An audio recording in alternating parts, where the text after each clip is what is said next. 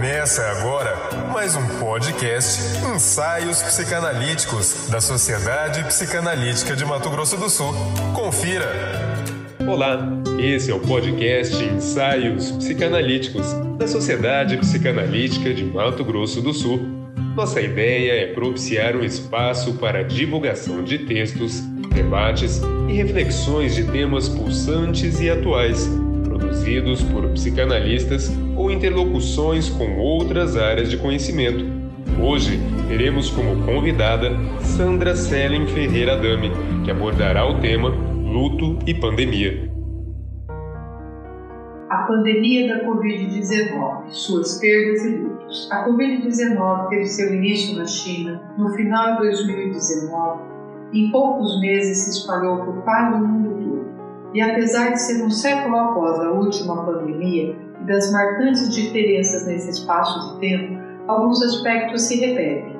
Um vírus desconhecido ainda devasta populações, promove o caos social, a instabilidade econômica e política. A Covid-19 é hoje uma das principais causas de mortes no mundo, com alto risco de contágio e leva a óbito em curto espaço de tempo. Hoje, na segunda metade de agosto de 2020, a OMS já registra mais de 23 milhões de indivíduos contaminados e mais de 800 mil mortos no mundo. A Covid-19 acomete as pessoas física, mental, emocional e socialmente, provocando perdas múltiplas e muito rapidamente, com mudanças de toda a ordem no contexto familiar e social Além das mortes, que representam a maior de todas as perdas, o confinamento social imposto pela pandemia trouxe um panorama de perdas secundárias variadas. A perda da liberdade de ir e vir, de relacionamento, do contato físico, do lazer, da renda financeira, de emprego, do apoio social, de perda do espaço físico e da privacidade. Perdas, inclusive, das próprias rotinas individuais e coletivas como a imposição de novas rotinas com sobrecargas e inovações e um acúmulo de tarefas tanto no trabalho como nas atividades domésticas. E cada uma dessas mudanças e perdas, a forma, o contexto social e familiar em que forem vivenciadas, aliados, é claro, aos recursos psíquicos individuais, estão levando a um aumento de patologias físicas e mentais e agravando ou reagudizando as já existentes. Já existem relatos em vários países do aumento do consumo de drogas, inclusive no Brasil já há registro de um aumento em proporções alarmantes do consumo de álcool. Rupturas de relacionamentos são descritos e um significativo aumento da violência doméstica e urbana também está sendo registrado. E os indivíduos que adoeceram com a SARS-CoV-2 e se recuperaram podem vir a ter perdas funcionais devido às possíveis sequelas da síndrome inflamatória sistêmica instalada, com alguns acometimentos graves já bem descritos e outros que ainda conheceremos. Os lutos. O luto, como sabemos, é uma reação comum e universal em resposta a uma perda por morte que se manifesta com complexas respostas emocionais, cognitivas, sociais, físicas e comportamentais, e que são influenciadas pelas experiências pessoais, expectativas sociais e as próprias crenças espirituais. O seu principal traço é a dor psíquica e o alto gasto de energia decorrente da elaboração dessa. O corpo sofre reações próprias de uma situação de alarme, refletindo perturbações gerais no organismo e sofre perda e as perdas em geral O luto é um processo necessário para ajudar o indivíduo a se adaptar a qualquer tipo de perda. Freud, em Luto e Melancolia, em 1917, já sendo o ponto de partida para os nossos estudos atuais sobre perdas e lutos, criou um conceito sobre o trabalho de luto, depois de examinar seus próprios sentimentos pessoais e observações sociais após as perdas em massa decorrentes da Primeira Grande Guerra Mundial. Descreveu o trabalho de luto como sendo paulatino, doloroso, resistente em abandonar o objeto de amor e que aos poucos, a ausência desse objeto se impõe e o ego, já exausto, desiste então de recriar e salvar o objeto perdido, ficando só aí, livre e desinibido para novos investimentos e seguir então a vida. Freud também observou que algumas pessoas, frente a uma perda objetal, não conseguiam aceitar a realidade da perda do objeto e estabelecer relações saudáveis com objetos novos. Essas pessoas mantinham predominantemente relações narcísicas de objeto e desenvolviam um quadro de luto denominado por ele de melancolia. O trabalho de luto, não seguindo seu curso normal, posteriormente foi conceituado de luto patológico. Atualmente, por consenso, passou a ser chamado de luto complicado. Como se apresenta o luto complicado? Pelo grau de intensidade ou duração, seja por se apresentar excessivamente intenso, até mesmo violento, ou prolongar-se para uma cronificação, um prejuízo funcional na vida do enlutado, social e ocupacionalmente. Por esta razão, sugere-se então que as pessoas enlutadas sejam monitoradas, observadas durante o processo do trabalho de luto, pois elas possuem um potencial para o adoecimento. E esta elaboração de luto faz parte dos rituais fúnebres, que são influenciados pela cultura dos grupos humanos e segue padrões comportamentais que ajudam a aliviar a dor e as incertezas diante das perdas. O funeral é geralmente considerado o último presente dado aos mortos. Em cada cultura, sabe-se aquilo que se há de fazer, e estas ações permitem que a vida siga seu curso após o término da celebração, definindo um novo ciclo, sem o ente que foi perdido. Dentre os ritos fúnebres fazem parte os cuidados com o corpo do morto e os procedimentos próprios de cada cultura. Nesse processo ritualístico, através de símbolos, se expressa a importância da separação entre os vivos e os mortos, além da consideração pelo morto. Os ritos delimitam a transição entre as posições da vida para a morte, nesse caso simbolizando a separação, a perda e as mudanças que transcorrem a seguir na vida dos enlutados a partir do funeral.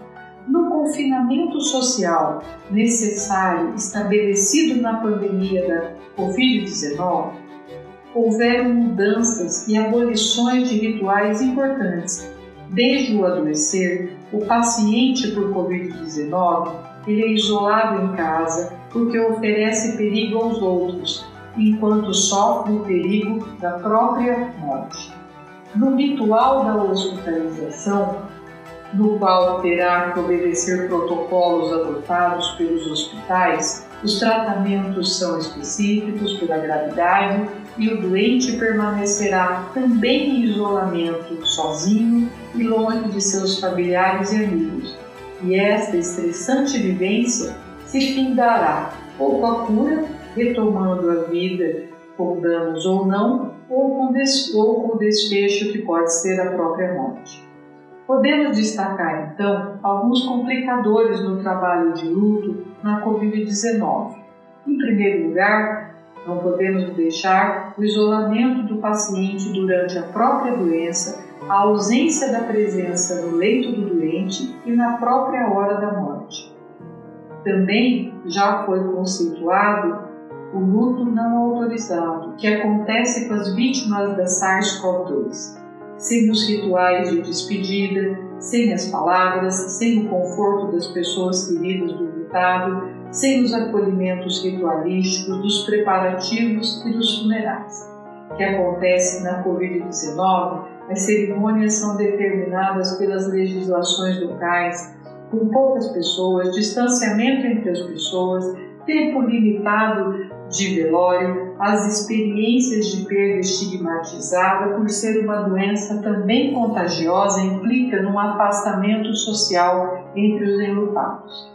seriam inclusive os preparativos do corpo, até mesmo sendo o reconhecimento do corpo muitas vezes, gerando fantasias e dúvidas de troca entre os corpos, os protocolos legais instituídos de lacrar em sacos plásticos sem poder ver a face, sem possibilidade de visualizar a imagem do corpo sem vida, o distanciamento inclusive do corpo do mundo.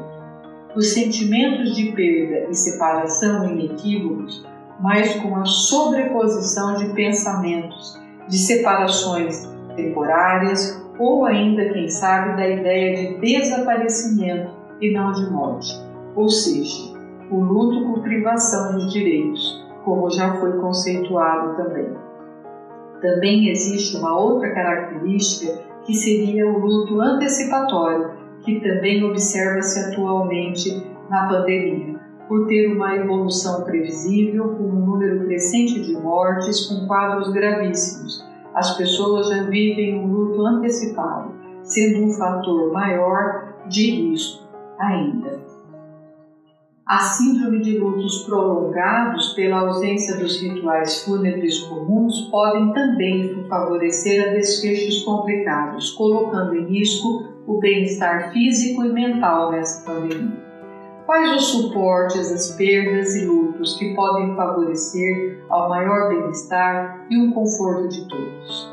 Em situações de desastres, como se equiparam as perdas numa pandemia, as intervenções precisam ser precoces e rápidas, conforme os estudiosos sobre os assuntos dizem.